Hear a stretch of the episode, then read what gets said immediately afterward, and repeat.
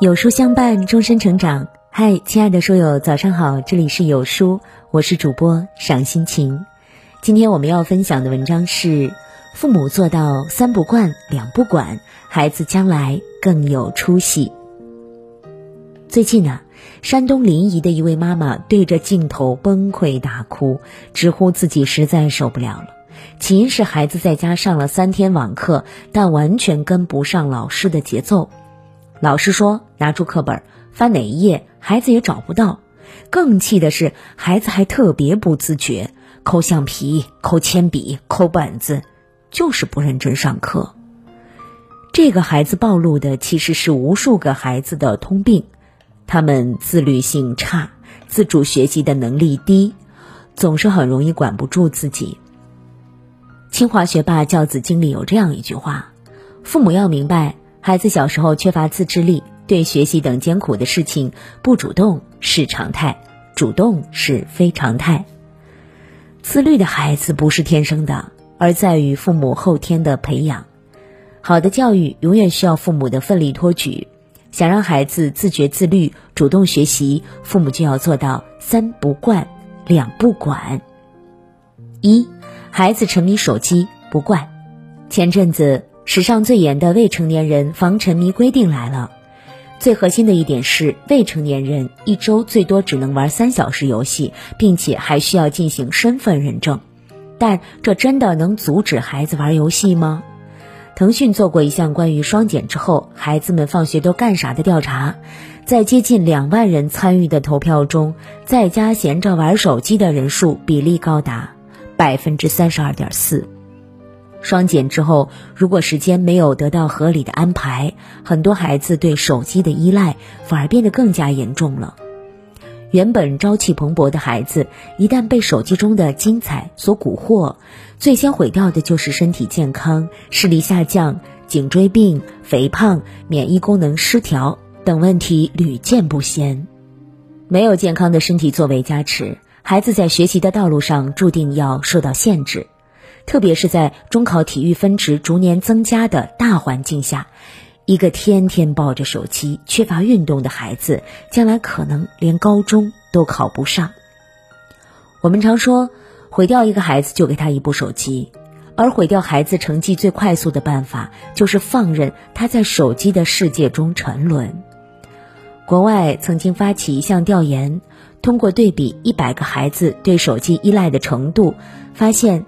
十年后，沉迷手机的孩子只有两个人考上了大学，而另外五十个不依赖手机的孩子则全部考上了大学，还有很多人获得了奖学金呢。学霸和学渣之间往往就是隔着这么一个小小的手机。心理学家亚当·奥尔特曾说：“游戏、八卦、直播等娱乐产品就像毒品，一不留神儿就能让人上瘾，难以戒除。”成年人面对手机的诱惑都尚且难以自控，更不用说自制力差的孩子了。因此，与手机争夺孩子这件事儿，不仅不该放松，而是应该更加迫在眉睫。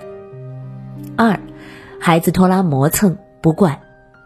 现在啊，孩子们的作业量明显减少了，因此很多孩子觉得反正时间多，作业少，可以慢慢写。结果玩着玩着，拖着拖着，到很晚才开始写作业。面对孩子的磨蹭，大多数父母采用了催这个简单直接的办法。但催促也许短时间内有效，却容易让孩子形成对催促的依赖。就像心理学家 Eric Rister 所说的。如果你的孩子没有机会去学习怎么为自己负责，也没有机会练习一些诸如时间管理、自我约束这样的重要生活技能，那么长久下去就会失去对自我的掌控能力，不仅影响学习，对未来的生活、工作都会产生负面影响。而且过度的催促也会催生孩子的逆反心理，甚至影响亲子关系。孩子是催不快的，他们拖拉磨蹭，大多数的病根儿其实都是缺乏时间规划能力。真正决定孩子成绩的，不是智商，而是孩子对时间的管理。还记得清华学霸那张学习计划表吗？从早上六点四十分到凌晨一点睡觉，中间的时间被安排的井井有条，没有浪费一点时间。同样二十四个小时，学霸可以高效利用时间去学习更多的知识，而时间观念差的孩子只能不停的处于赶工状态。是否擅长时间管理，与孩子的成绩息息相关。正如美国儿童教育专家曾说的。时间管理能力影响孩子的学习效率，学习效率决定学习成绩。拖拉磨蹭，看似是小毛病，不仅与孩子的学业密切相关，甚至还会影响到未来的工作与社交。因此，对于拖拉磨蹭的毛病，父母不仅不能纵容，反而可以趁着作业量减少，有意识的培养他们对时间的管理。三，孩子习惯不好。不惯，好吃懒做，不爱运动，晚上不睡，早上不起，这些坏毛病看似不是什么大毛病，但积累的越多，好习惯的养成就越困难，就越容易拖垮孩子。学习成绩差的孩子，不是输在智商，而是输在学习习惯。在英国纪录片《交换学校》中，来自公立学校和私立学校的孩子开始为期一周的交换活动。通过这一周的互换活动，让我们看到这些孩子之所以在未来会有不同的发展，除了出身背景的差别，最大的不同就是学习习惯。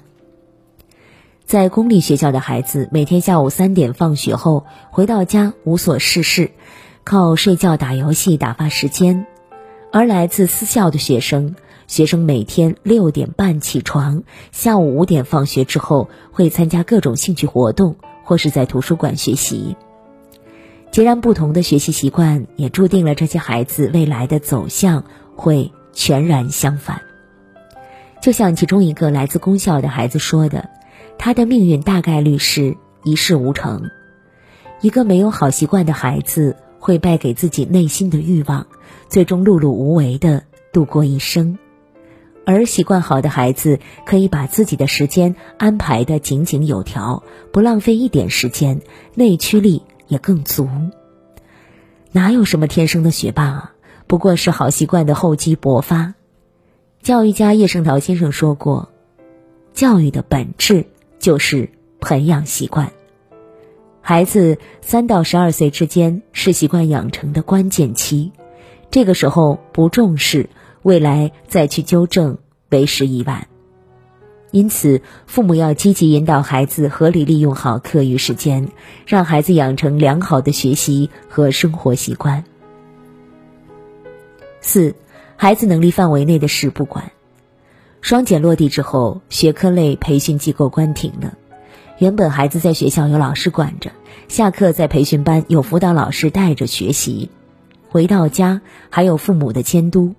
现在课外补习没了，也意味着孩子自主的时间更多了。比起过去的包教包会、一站式安排学习，如果孩子的独立性不强，不会合理安排规划自己的课余时间，那么差距将会越来越大。因此，那些有远见的父母。早早就开始放手培养孩子的独立性了。浙江女孩邵艺佳高考七百一十九分，为了圆心中的北大梦，霸气的拒绝了清华的录取。对于女儿的选择，父母表示完全支持，因为在他们眼中，女儿从小就很独立，什么事都不用家里操心。从小呢，父母就要求她自己的事情自己做，培养她的独立性。正是父母的尊重与放手，让他提高了主动思考、解决问题的能力。作家阿尔伯特·哈伯德曾说：“当父母为孩子做太多时，孩子就不会为自己做太多了。看不得孩子受任何苦，只要孩子遇到一点点困难，就马上冲上前去帮他们解决的明明白白，看似是爱孩子。”其实是剥夺了孩子解决问题的能力和动力。拥抱太紧的爱，很多时候是一种隐秘的伤害。每个孩子都有自我成长的权利，他的人生应该自己走，父母不能代替。父母越早放手，培养孩子的独立性，他们的未来才会走得更稳。五，孩子能承受的困难不管。美国心理学家的一项研究表明，孩子能否成功的解决自身遇到的困难，更多的取决于他们的经历，而非聪明程度。